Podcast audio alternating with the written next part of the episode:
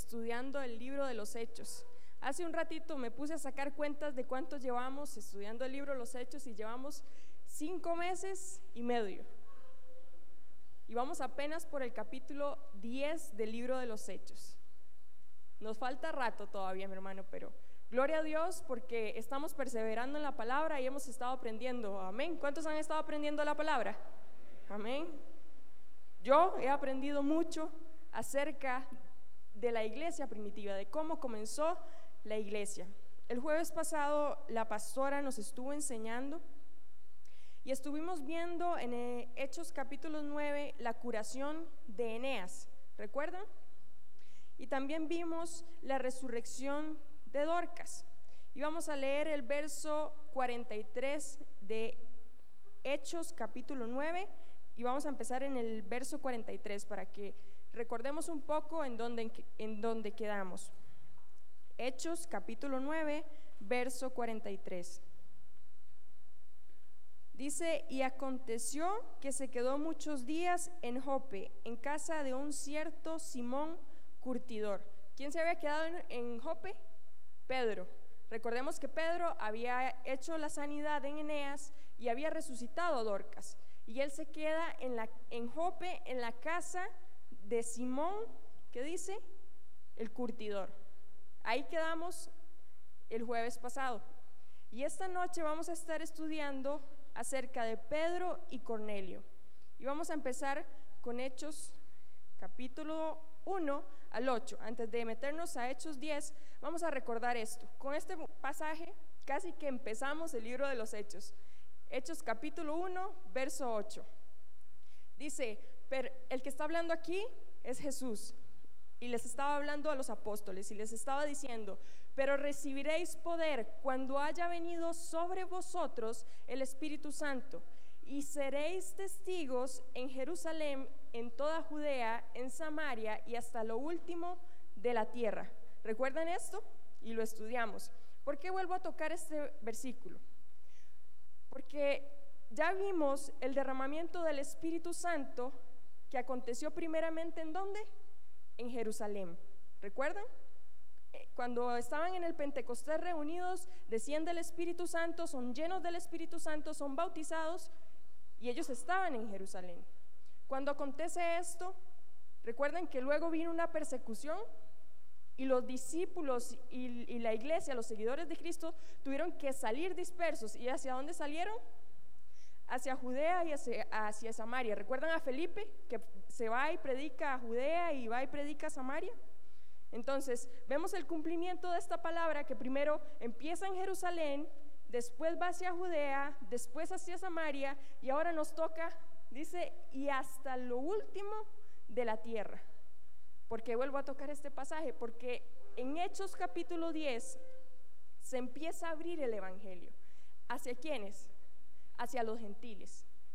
Entonces, esta parte dice, y hasta lo último de la tierra va a empezar a cumplirse en Hechos capítulo 10. Entonces es muy importante que nosotros vayamos viendo, porque Jesucristo les dijo que esto iba a acontecer y las palabras de Jesucristo se estaban cumpliendo. Y para nosotros es glorioso ver cómo se cumple la palabra, como a lo largo que vamos avanzando no hay contradicciones en lo que se dijo y en lo que se está haciendo. En Hechos capítulo 10, verso 1, entramos a hablar acerca de Pedro y Cornelio.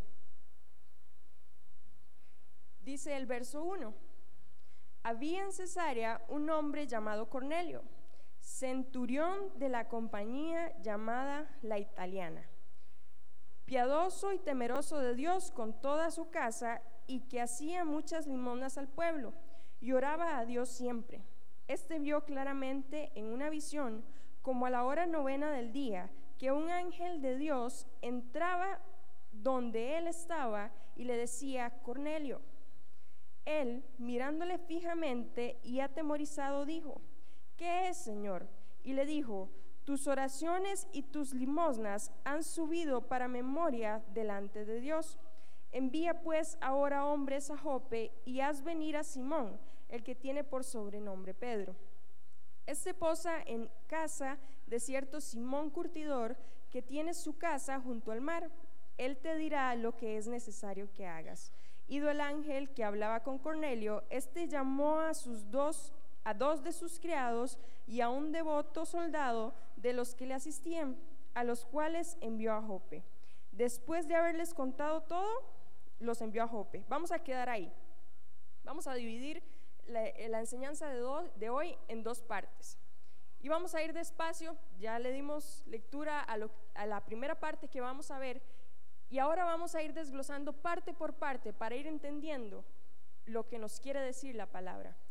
Dice que había en Cesarea un hombre llamado Cornelio. Recordemos que ¿dónde estaba Pedro? ¿Recuerdan dónde estaba Pedro? En Jope. Y este hombre Cornelio se encuentra en Cesarea. Dice que hay aproximadamente unos 48 kilómetros entre Jope y Cesarea. Eso, el mapa es para que nosotros tengamos una idea de lo que está aconteciendo y de lo que la palabra nos está hablando. Más o menos 48 kilómetros de distancia. Y había en Cesarea, dice, un hombre llamado Cornelio, centurión de la compañía llamada la italiana. ¿Qué significa centurión?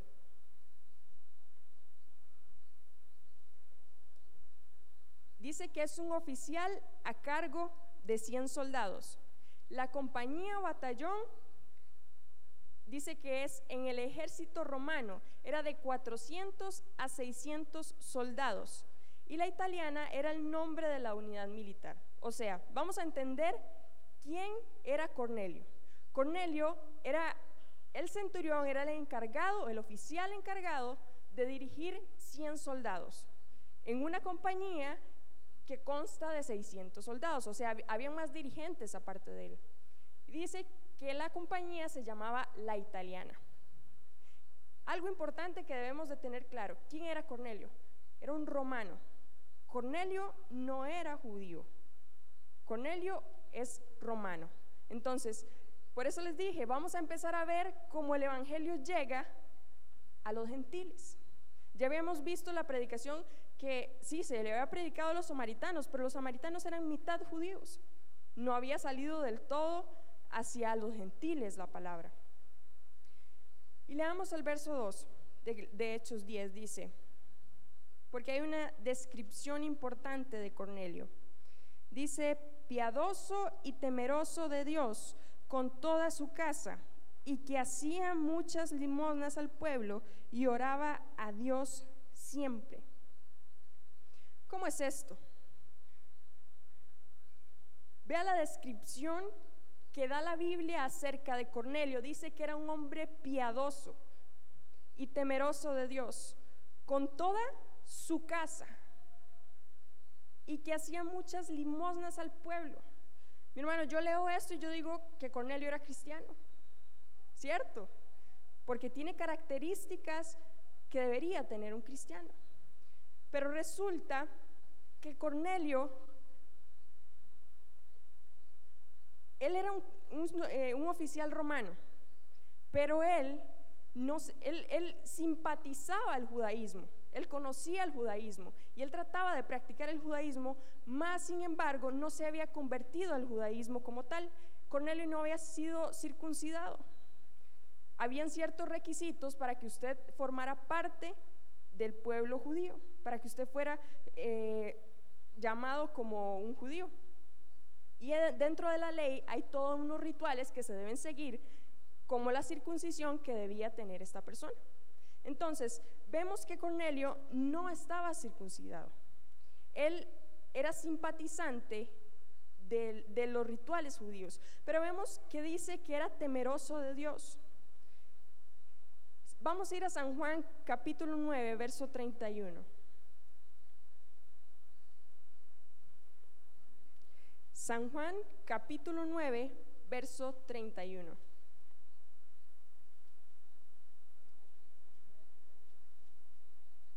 San Juan capítulo 9, verso 31. Dice la palabra, y sabemos que Dios no oye a quienes? A los pecadores.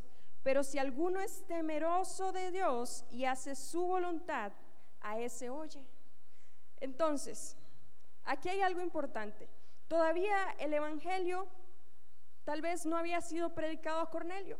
Cornelio simplemente estaba siguiendo los pasos, ¿recuerdan al eunuco que se dirigía a adorar al templo? No era un judío.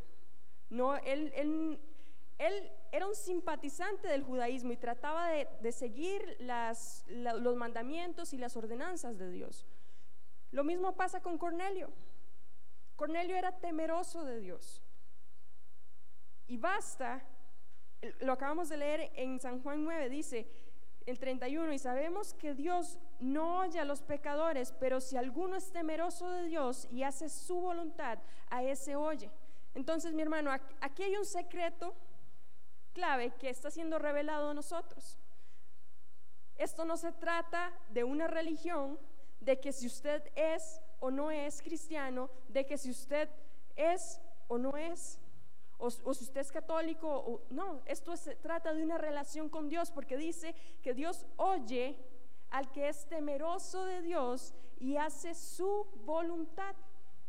Entonces, es importante saber que nos llamamos cristianos porque seguimos a Cristo y somos cristocéntricos, pero lo que nos va a salvar no es una religión, lo que nos va a salvar es una relación con Dios.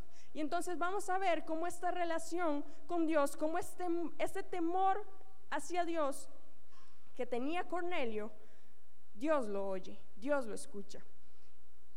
Y vea qué impresionante, dice que era piadoso y temeroso de Dios con toda su casa con toda su casa. Habemos cristianos aquí que podemos decir en esta noche, soy cristiano, pero no toda mi casa es cristiana.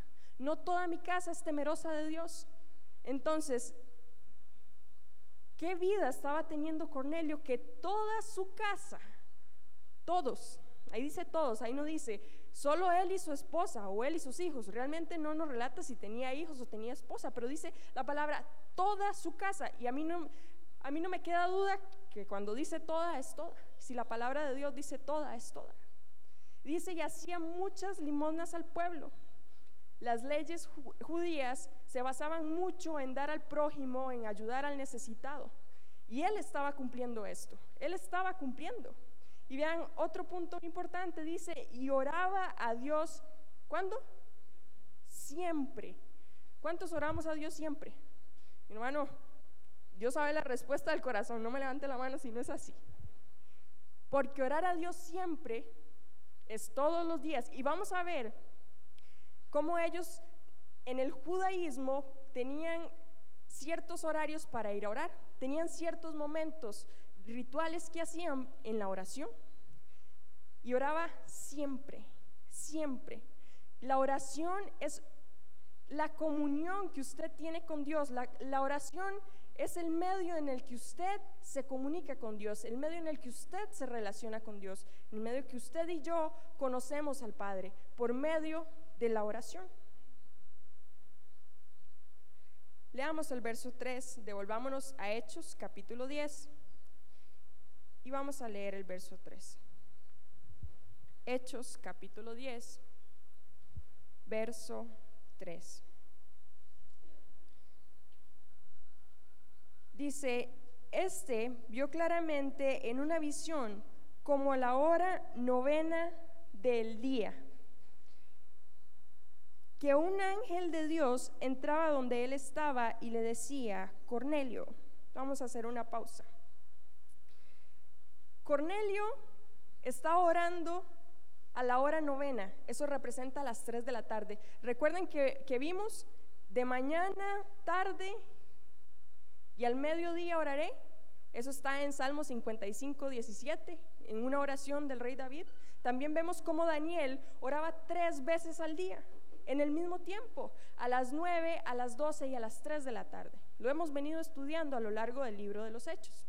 Entonces, vemos que este hombre, Cornelio, era practicante de lo que el pueblo judío estaba haciendo.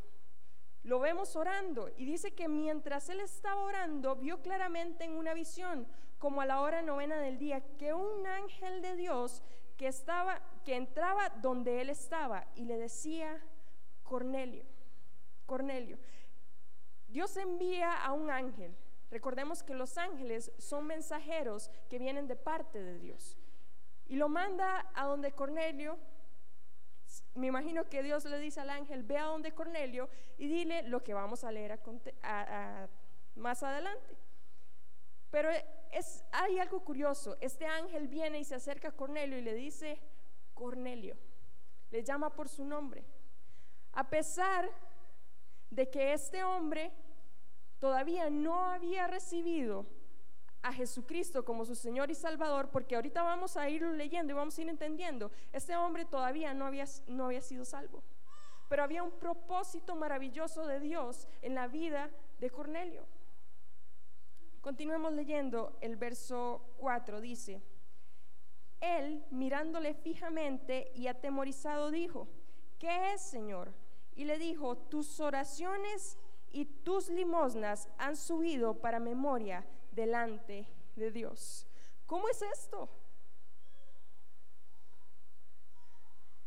Un hombre que era romano estaba ofreciendo limosnas, estaba orando, tenía temor de Dios. Y Dios le estaba escuchando. Dios volvió su oído porque alguien lo estaba haciendo bien, alguien en su corazón había dispuesto encontrar la verdad. Ese era Cornelio. ¿Cuántas veces nosotros oramos y cuántas veces nosotros hacemos cosas tal vez para, para Dios y para que nadie más se dé cuenta y nosotros a veces decimos, Señor, ¿será que realmente me estás escuchando? ¿Será que realmente oyes mis oraciones? ¿Será que realmente entiendes lo que estoy pasando? Este hombre ni siquiera había recibido a Jesucristo. Y la palabra dice que nadie va al Padre si no es por medio de Jesucristo. Pero había un hombre que estaba buscando, un hombre que quería encontrar la verdad. Ese era Cornelio. Y las oraciones y limosnas subieron delante de Dios. Y veamos lo que le dice el ángel. En el verso 4, volvámoslo a leer, dice, él, mirándole fijamente y atemorizado, dijo, ¿qué es, Señor? Y le dijo, tus oraciones y tus limosnas han subido para memoria delante de Dios. Envía pues ahora hombres a Jope y haz venir a Simón, el que tiene por sobrenombre Pedro. Este posa en casa de cierto Simón Curtidor, que tiene su casa junto al mar. Él te dirá lo que es necesario que hagas. ¿Qué estaba haciendo este hombre cuando el ángel se presenta? Estaba orando. Y muchas veces queremos que Dios nos hable, pero queremos que nos hable a nuestra manera, como nosotros queramos. Pero es que no es así. Dios nos habla cuando nosotros estamos en intimidad con Él, cuando nosotros estamos prestos a escuchar su voz, cuando nosotros decidimos menguar nosotros, buscar de Dios en oración. Y este hombre estaba haciendo eso, estaba buscando a Dios cuando de repente ve un ángel que se le presenta y le dice, Cornelio. Y le da, mi hermano, hasta la dirección de la casa en donde se encontraba el hombre que debía buscar. Esto es impresionante. Impresionante lo que el ángel viene y le dice. Y Cornelio tenía un alto puesto, tenía un alto mando. Y vean lo que hace Cornelio. Antes de eso, vamos en el verso 6, dice, este posa en casa de cierto Simón Curtidor. ¿Quién estaba en la casa de cierto Simón Curtidor? Pedro. Pedro estaba donde Simón el Curtidor. Curtir era em, el proceso que se le hace a la piel de los animales para hacerla, convertirla en cuero, convertirla en el producto final.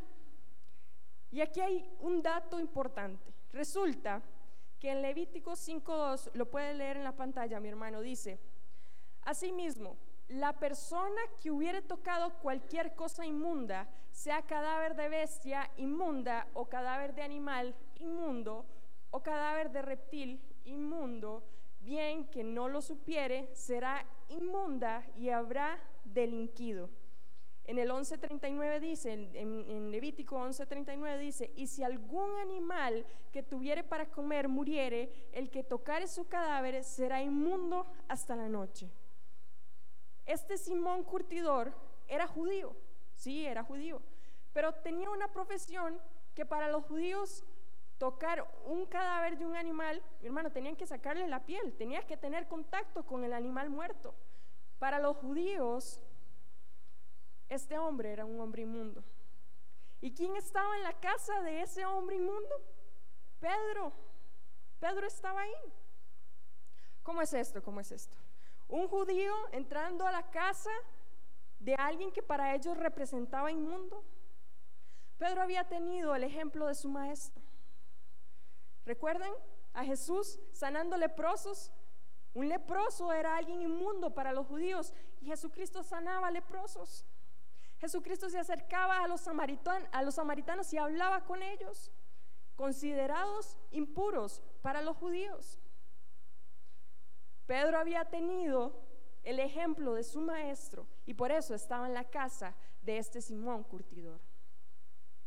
¿Ven qué importante es leer poquito a poquito? Continuemos.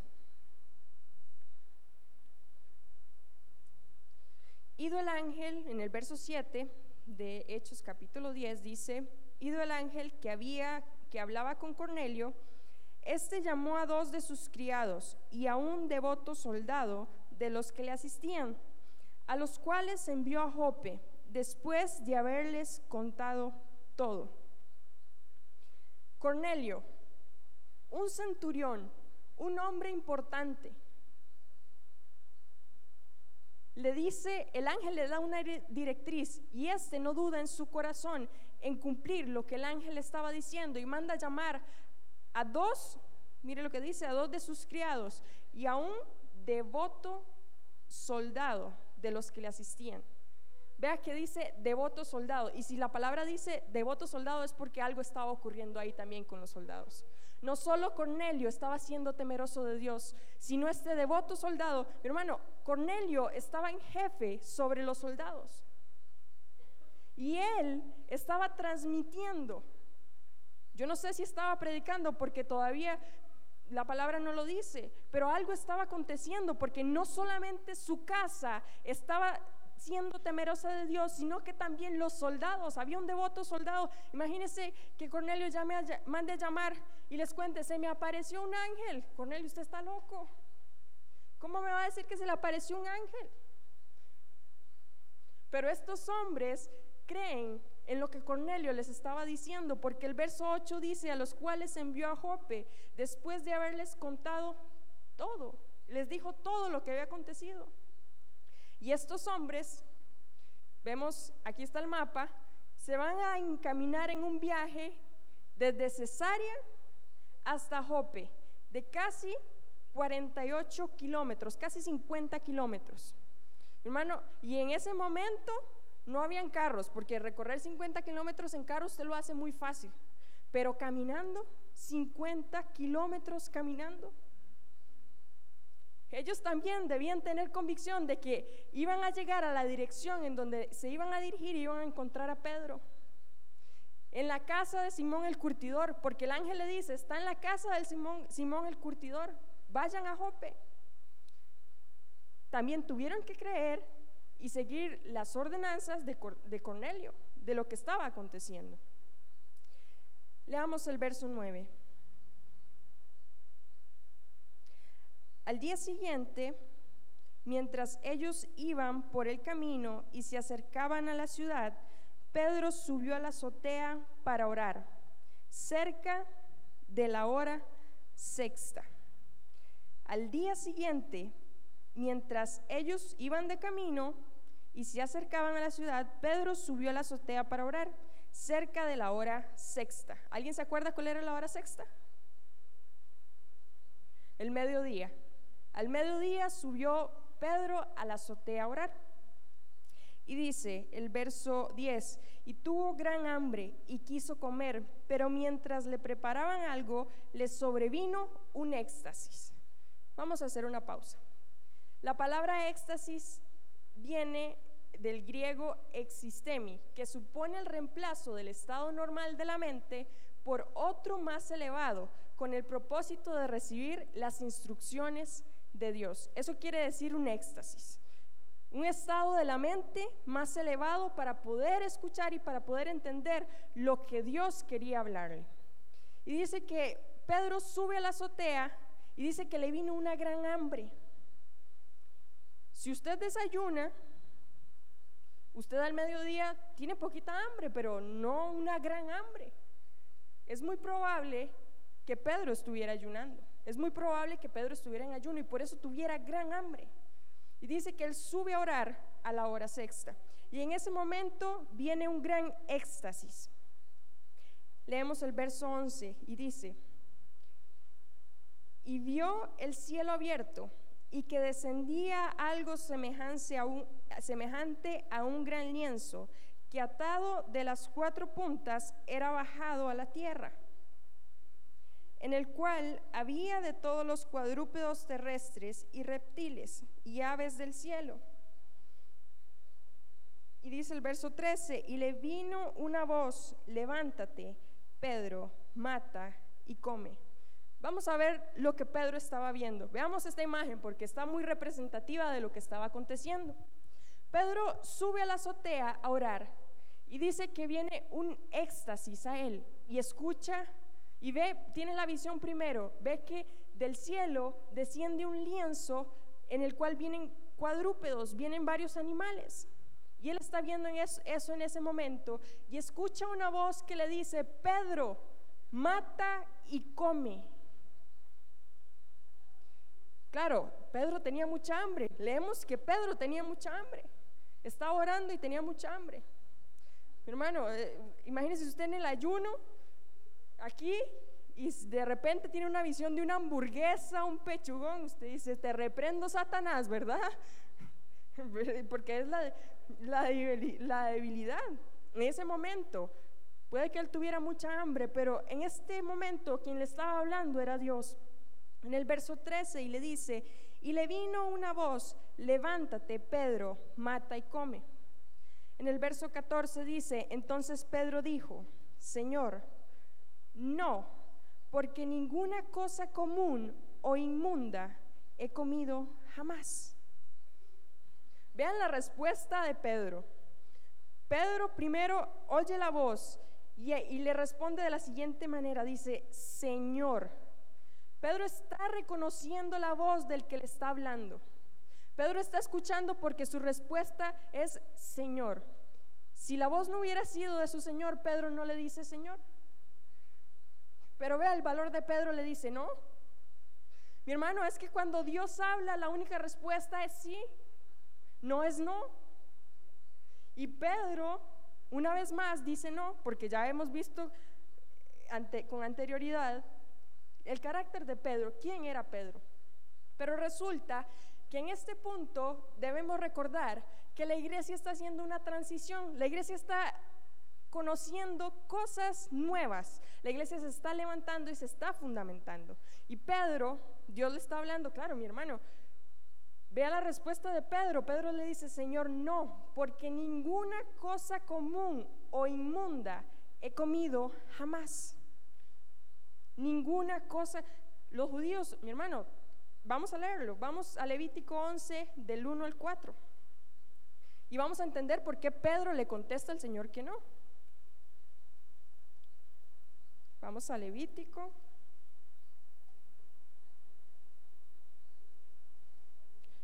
Levítico capítulo 11, leemos del verso 1 al 4.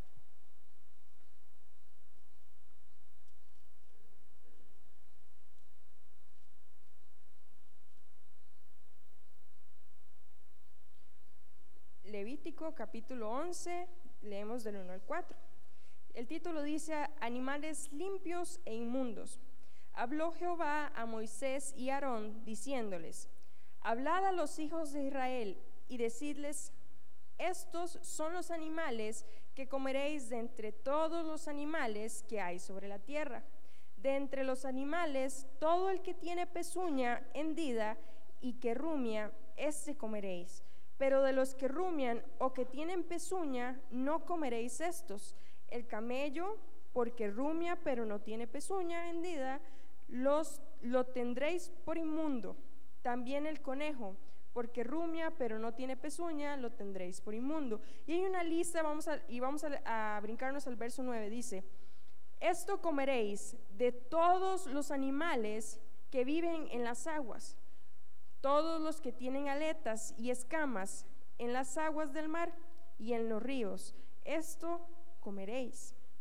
Entonces vemos cómo al pueblo judío Dios le habla y desde el tiempo de Moisés y Aarón, Dios les, deja muy claro de qué animales deben comer y de qué animales no deben comer. Y en la visión que estaba teniendo Pedro, habían animales que no debían comer.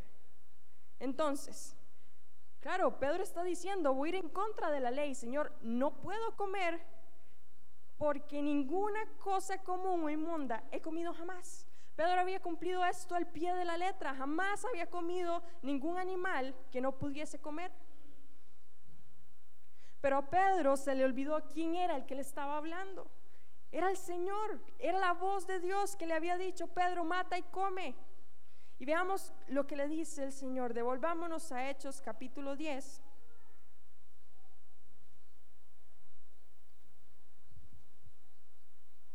Hechos capítulo 10 y leemos el verso 15. Y volvió la voz a él la segunda vez. Lo que Dios limpió, no lo llames tú común. Esto se hizo tres veces y aquel lienzo volvió a ser recogido en el cielo. Ay, Pedro, lo que, dice el verso 15, lo que Dios limpió, no lo llames tú común. Pedro seguro estaba, Señor, ¿de qué me estás hablando? Esto se hizo tres veces. Lo mismo que estaba aconteciendo, lo mismo que acabamos de leer, aconteció tres veces. Y el lienzo volvió a ser recogido. Mi hermano, el número tres representa confirmación. Dios le estaba diciendo tres veces a Pedro, por si Pedro no le había quedado claro, que debía matar y comer. Y dice, no lo llames tu inmundo a lo que Dios limpió.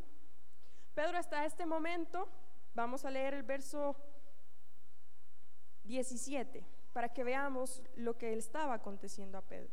Antes, devolvámonos un momentito. Antes vamos a leer San Marcos capítulo 7, el verso 14 al 21. Vamos a ir al libro de San Marcos.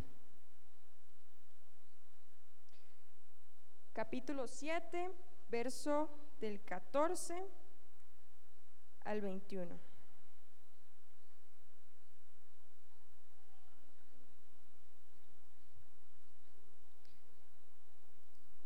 Dice la palabra, y llamando así a toda la multitud, les dijo, oídme todos y entended. ¿Quién estaba hablando aquí? Jesús. Oídme todos y entended.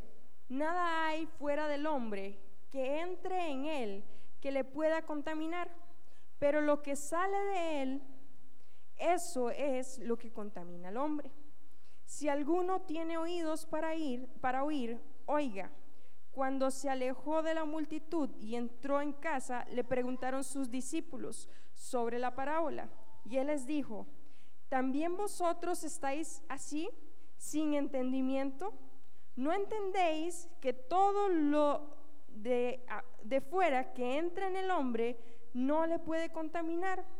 Porque lo que no entra en su corazón, sino en el vientre y sale en la letrina, esto decía haciendo limpios todos los alimentos. Jesús estaba hablando. ¿Y a quiénes les estaba hablando? A los discípulos. Porque Jesús suelta la palabra, la parábola. Y también después los discípulos le vuelven a preguntar, Señor, ¿qué quisiste decir? Con que lo que contamina no es lo que entra al hombre, sino lo que sale del hombre. Y Jesús les dice, lo que entra al hombre, lo que comen, va al estómago y después se va en el servicio. ¿Quién estaba ahí entre los discípulos? Pedro.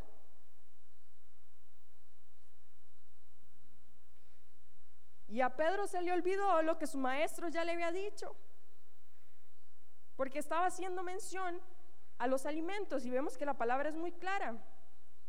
Leamos el verso 19, dice, porque no entra en su corazón sino en el vientre y sale a la letrina. Esto decía haciendo limpios todos los alimentos.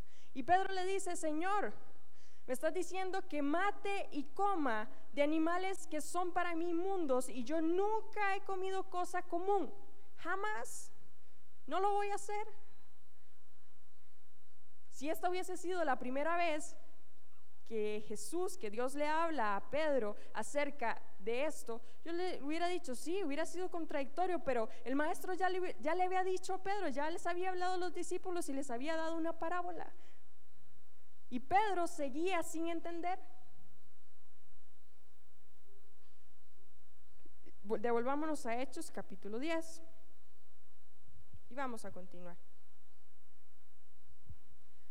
Vamos a ver el plan de Dios, porque recordemos que Hechos capítulo 10 comienza con Cornelio. Comienza con Cornelio que se va a orar, Dios le manda a un ángel y le dice, ve y busca a, un tal Pedro que se encuentra en casa de Simón el curtidor y él te va a decir qué es lo que deberás hacer. ¿Qué será lo que debía decirle Pedro a Simón que debía, eh, a Cornelio que debía hacer? Más adelante, cuando estemos estudiando el, capítulo 11, vamos a leer algo que Pedro, que Pedro mismo relata y él dice, para que toda su casa sea salva. Entonces, Cornelio no había alcanzado la salvación, pero había un plan de salvación de parte de Dios para los gentiles. Por eso leímos al principio Hechos capítulo 1, verso 8, donde empezábamos a ver que ya la palabra se había extendido a Jerusalén, ya había estado en Jerusalén, había ido a, Judea, luego a Samaria, y se iba a empezar a abrir hacia los gentiles, hacia todo el resto del mundo. Y aquí vemos cumpliendo esta palabra. Veamos algo interesante. Dios le habla a Cornelio por medio de qué? De un ángel. Pero Dios le habla a Pedro con voz audible. Cornelio no había confesado todavía que Jesucristo era el Señor y Salvador, era el Hijo de Dios. Y la palabra dice que nadie va al Padre si no es por medio de Jesucristo. Entonces, Dios utiliza un mensajero, pero no le habla directamente a Cornelio. En cambio, Pedro, que ya tenía la llenura del Espíritu Santo, que ya había reconocido quién era su Señor y Salvador, Dios le habla audiblemente. Vemos la diferencia entre los que están en el mundo. Hay un plan trazado para aquellos que han de venir a los pies de Cristo. Pero hay otro plan trazado para los que ya estamos en Cristo. Y es que debemos entender que nosotros no necesitamos a nadie más para que Dios nos hable audiblemente, para entender cuál es el propósito de Dios en nuestras vidas. Porque el propósito para Cornelio era que escuchara un mensaje de salvación. Pero lo que Dios quería hacer con Pedro era lo que usted y yo debemos hacer. Ir y predicar el Evangelio. Eso estaba haciendo Pedro. Pero resulta, mi hermano, que solamente vamos a escuchar la voz de Dios cuando estemos en comunión con Dios. Solamente cuando estemos en la presencia y en su perfecta voluntad, caminando bajo lo que Dios ha dicho que nosotros somos, vamos a empezar a escuchar la voz de Dios. Vamos a empezar a entender cuál es el propósito de Dios en nuestras vidas y ahí sí vamos a empezar a avanzar, vamos a empezar a caminar y vamos a entender para qué fuimos llamados y para qué estamos en esta tierra. Y es maravilloso lo que Dios hace, porque Dios mueve a Cornelio, pero al mismo tiempo empieza a mover a Pedro. Leamos el verso 17 de Hechos capítulo 10. Dice la palabra, y mientras Pedro estaba perplejo dentro de sí sobre lo que significaba la visión, que había visto, he aquí los hombres que habían sido enviados por Cornelio, los cuales preguntando por la casa de Simón llegaron a la puerta. Justo en el momento que estaban por llegar, los tres hombres que habían sido enviados a la casa de Simón el curtidor, Pedro termina la visión. Ven cómo Dios tiene el control milimétrico de las cosas. Y a veces nosotros nos preocupamos porque no vemos la respuesta de Dios, porque no vemos qué es lo que Dios está haciendo, pero Dios tiene todo en control. Dios no le dijo a Pedro, Pedro, y le dijo todo lo que iba a acontecer, no. Dios le habla a Cornelio y mueve a Pedro. Y es que cuando la palabra de Dios, cuando el apóstol Pablo escribe que a los que aman a Dios, todas las cosas les ayudan a bien, esto es a los que conforme a su propósito son llamados, ahí es donde nosotros entendemos que cuando estamos en Cristo, ni una hoja se mueve si no es la voluntad de Dios. Y es que, mi hermano, Dios tiene el control absoluto de lo que nos pasa día a día porque somos sus hijos, porque Él cuida de nosotros.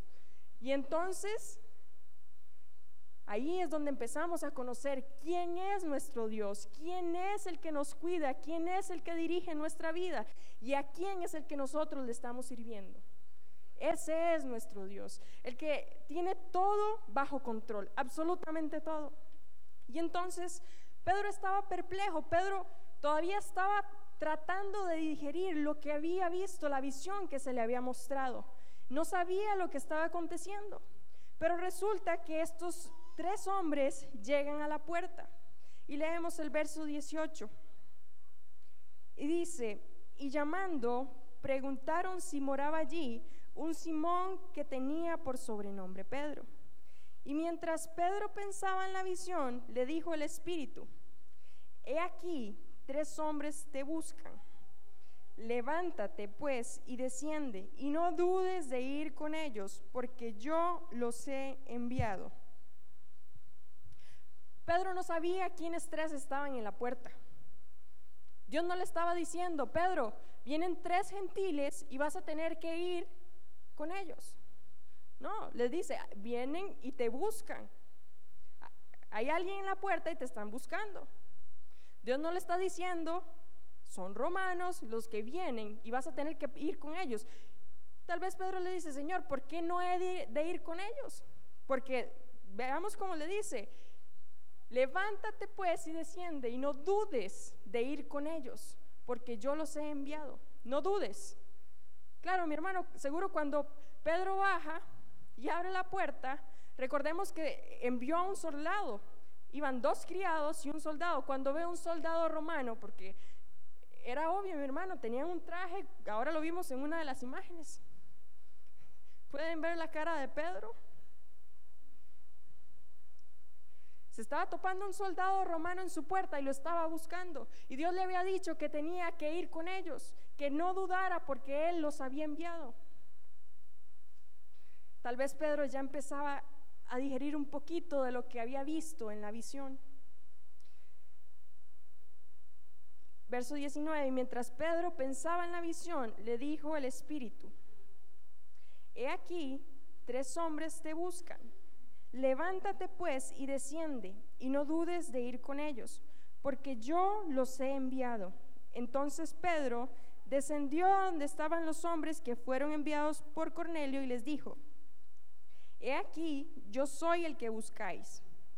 ¿Cuál es la causa por la que habéis venido?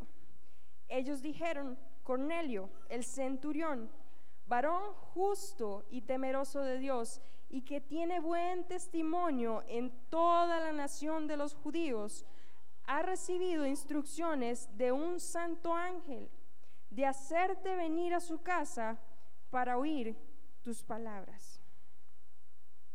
Entonces, haciéndoles entrar, los hospedó y al día siguiente levantándose se fue con ellos y le acompañaron algunos de los hermanos de Jope. Saben que hospedar a alguien, un judío hospedar o sentarse inclusive a la mesa con alguien que era llamado impuro, No se podía, porque se hacía impuro él también.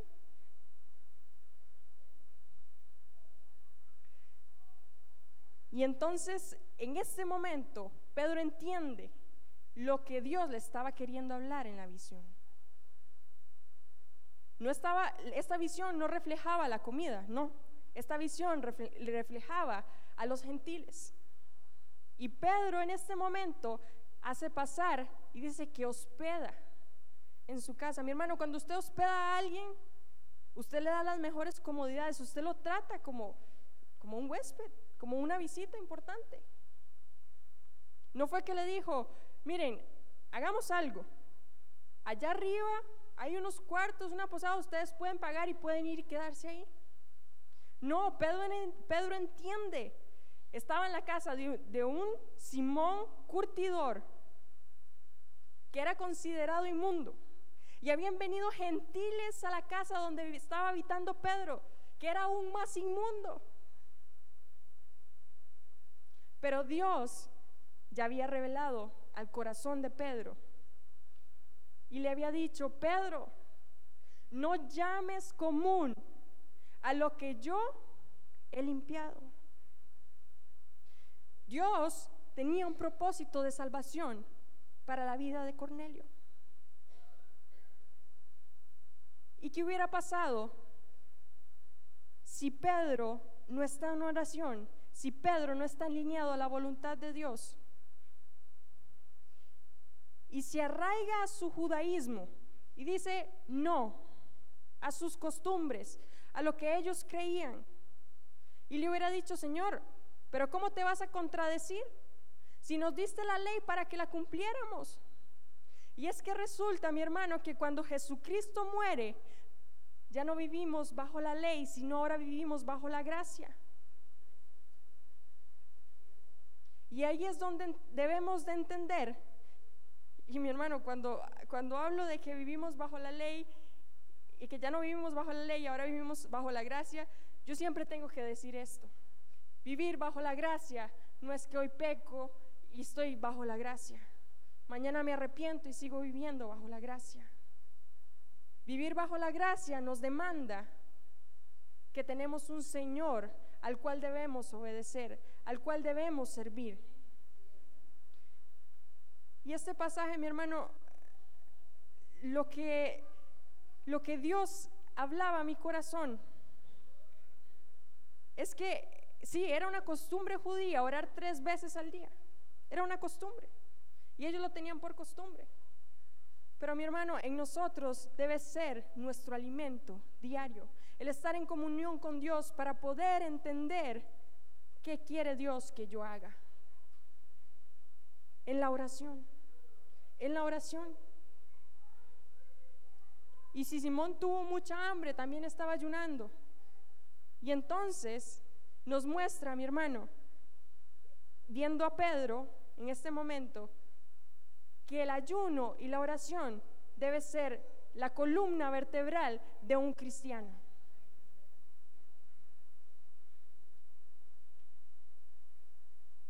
¿Cuántas veces al día ayunamos? A la semana. ¿Cuántas veces al día oramos? Para conocer lo que Dios quiere que nosotros hagamos. Y no es una oración de Señor, no tengo que comer. Señor, estoy enfermo. Usted sabe que la palabra dice que antes que nosotros hablásemos, ya Él conoce las palabras. Dios ya conoce lo que nosotros vamos a hablar.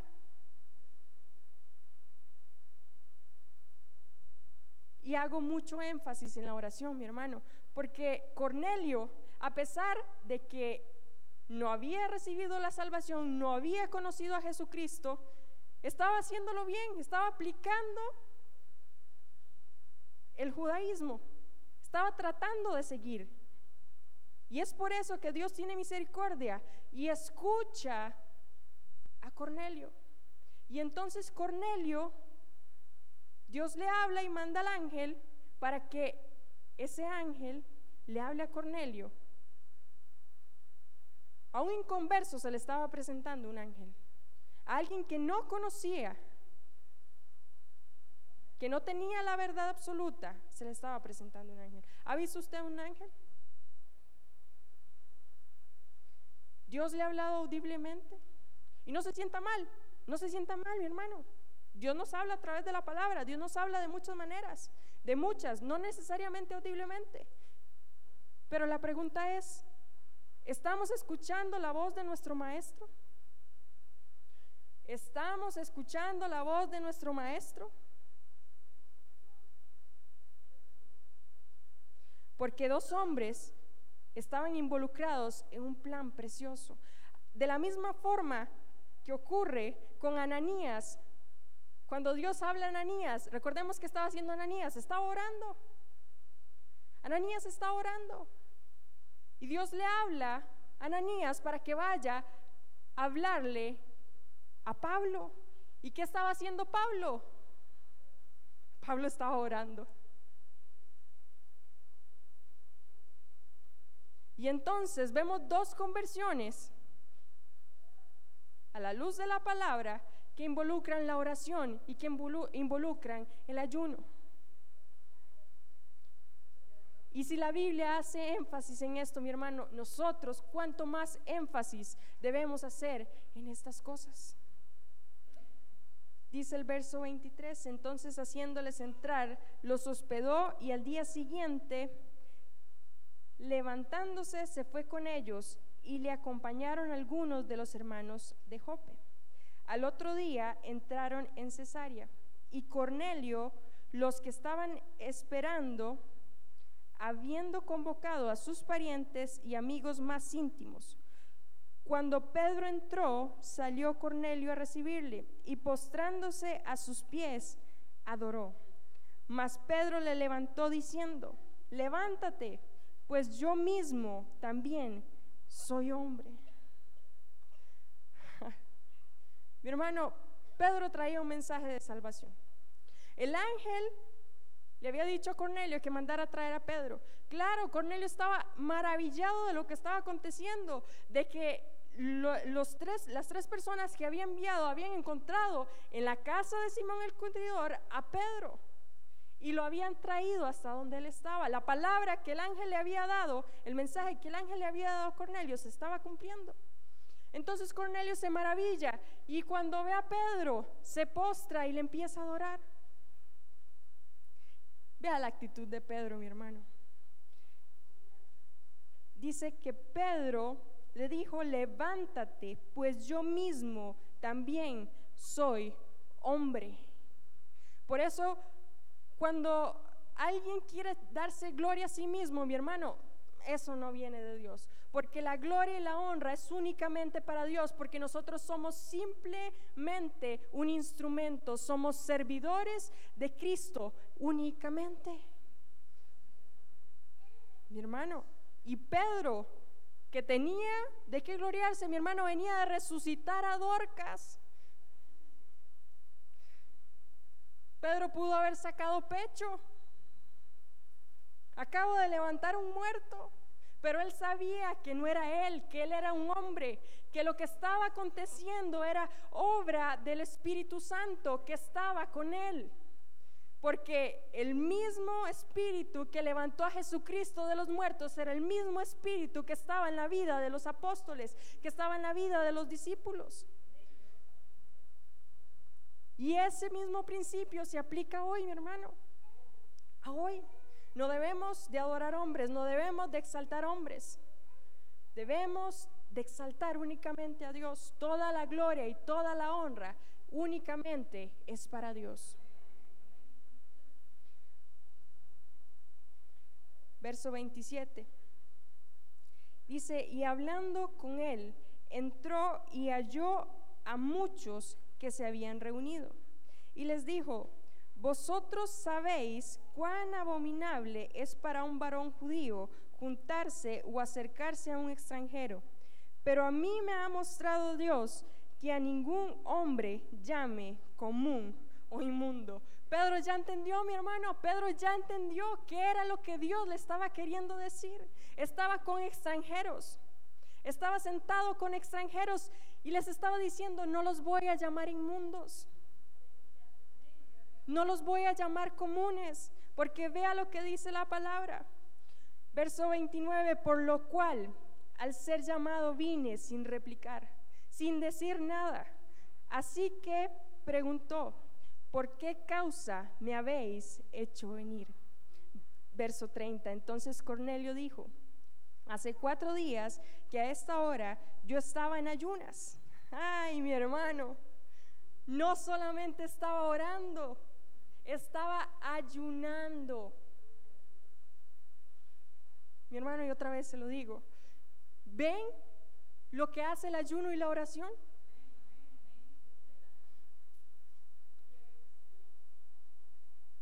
Hace cuatro días que a esta hora yo estaba en ayunas y a la hora novena, mientras oraba en mi casa, vi que se puso delante de mí un varón con vestido resplandeciente y dijo, Cornelio, tu oración ha sido oída y tus limosnas han sido recordadas delante de Dios. Envía pues a Jope y haz venir a Simón, el que tiene por sobrenombre Pedro, el cual mora en casa de Simón, un curtidor, junto al mar, y cuando llegue, y cuando llegue, él te hablará. Así que luego envié por ti y tú has hecho bien en venir. Ahora pues, todos nosotros estamos aquí en la presencia de Dios para oír todo lo que Dios te ha mandado. Mire, mi hermano, estaban reunidos. Cornelio manda y llama a sus familiares más cercanos. Y estaban reunidos, deseosos, dicen, en la presencia de Dios. Dios algo estaba haciendo ahí. Y Dios manda a Pedro a ese lugar porque los gentiles Gracias a eso, mi hermano, gracias a lo que estaba aconteciendo aquí, se empieza a abrir el Evangelio para usted y para mí el día de hoy. Porque el Evangelio estaba llegando a los gentiles. No solo era para un pueblo, el pueblo de Israel. Usted y yo estábamos dentro del plan de salvación cuando Jesucristo vino y murió en la cruz. No solamente unos pocos, mi hermano. Es el Evangelio y la salvación es para todos, para todos. Entonces Pedro, verso 34, abriendo la boca dijo, en verdad comprendo que Dios no hace acepción de personas. Pedro estaba comprendiendo que no hay acepción de personas. Y la iglesia debe comprender que no hay acepción de personas. Que todos valemos la sangre de Jesucristo. Que todos somos parte del reino de Dios. ¿Sabe, mi hermano? Y aquellos que están allá afuera, también, Dios también quiere traerlos, Dios también quiere llamarlos y quiere que la salvación llegue hasta ellos. Y Dios no hace acepción de personas. Y un judío, Pedro, lo estaba entendiendo. Mi hermano, esto no debió haber sido fácil para Pedro. Haber creído que él era el único puro, que la raza judía era la única pura. No, mi hermano, el Evangelio estaba siendo abierto y dice, ahora comprendo que en verdad Dios no hace acepción de personas. Dice, sino que en toda la nación se agrada del que le teme y hace justicia. Dios escuchaba a quienes? A los que le temen de corazón. Dios no escucha al pecador, pero aquel que le teme de corazón y hace su voluntad, mi hermano, a ese Dios vuelve su oído, a ese Dios se complace y hasta ahí llega y lo visita y trae salvación a su casa. Verso 36 dice, Dios envió mensaje a los hijos de Israel anunciando el Evangelio de la paz por medio de Jesucristo este es Señor de todos. Vosotros sabéis lo que se divulgó por toda Judea, comenzando desde Galilea, después del bautismo que predicó Juan. Como Dios ungió con el Espíritu Santo y con poder a Jesús de Nazaret, y como éste anduvo haciendo bienes y sanando a todos los oprimidos por el diablo, porque Dios estaba con él. Y nosotros somos testigos de todas las cosas que Jesús hizo en la tierra de Judea y en Jerusalén, a quien mataron colgándole de un madero. A este levantó Dios al tercer día e hizo que se manifestase.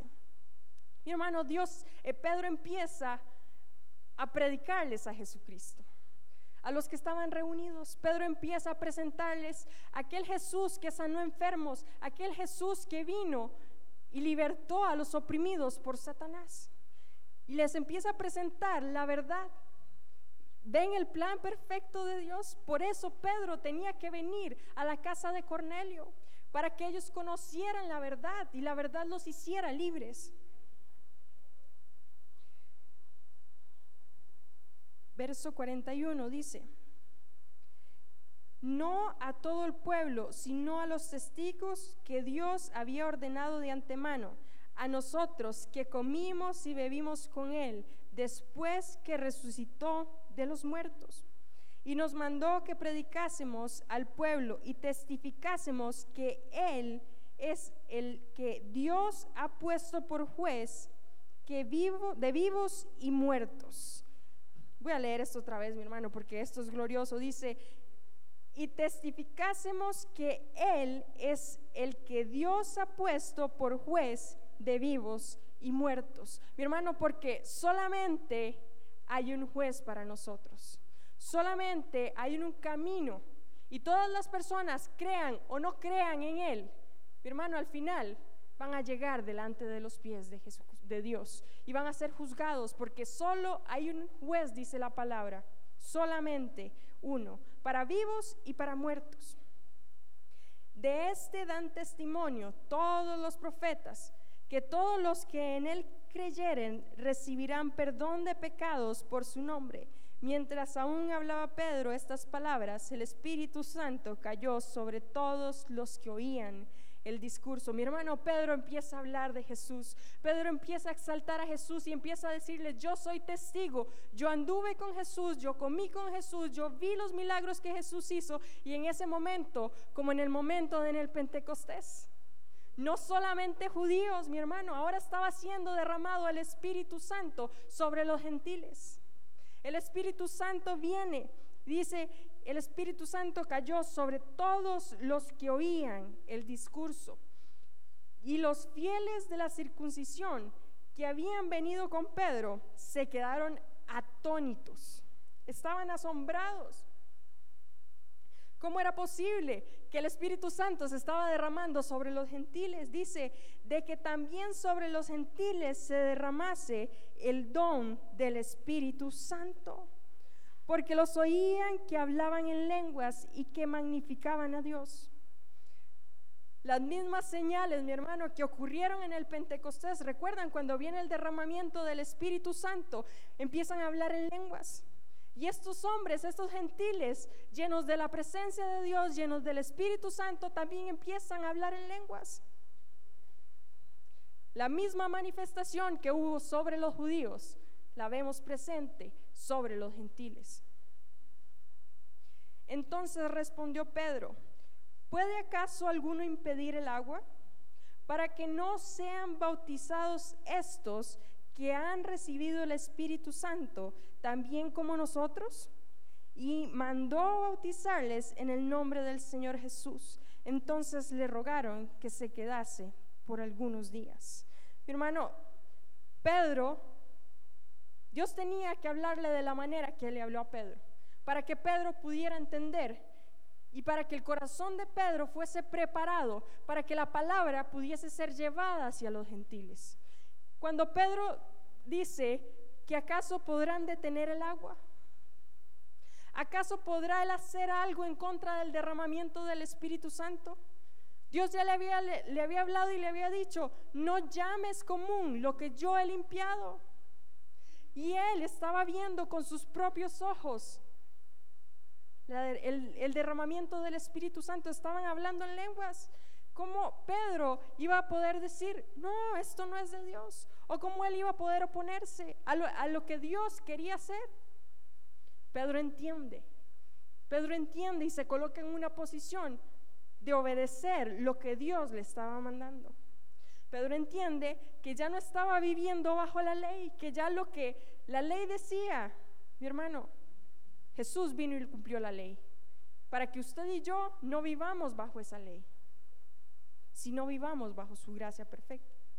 Y entonces, mi hermano, después de que Pedro entiende esto, él dice, el Espíritu Santo ha hecho como le da la gana. Eso hizo el Espíritu Santo y los manda que se bauticen en el nombre de Jesús. Es maravilloso el plan que Dios tenía.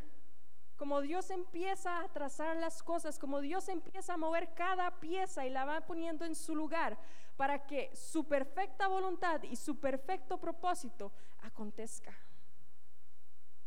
Y damos gloria a Dios porque gracias a este hombre y a estos hombres que hemos visto a la luz de la palabra, el Evangelio ha llegado hasta nuestras vidas, hasta nuestras casas. Damos gloria a Dios por enviar a su, a su, Hijo, a su único Hijo, a morir por nosotros y nosotros tener el privilegio de estar aquí hoy haciéndonos llamar hijos de Dios. Mi hermanos, porque si somos hijos de Dios, dice la palabra que somos coherederos juntamente con Él, con Jesucristo. ¿Usted sabe qué significa eso?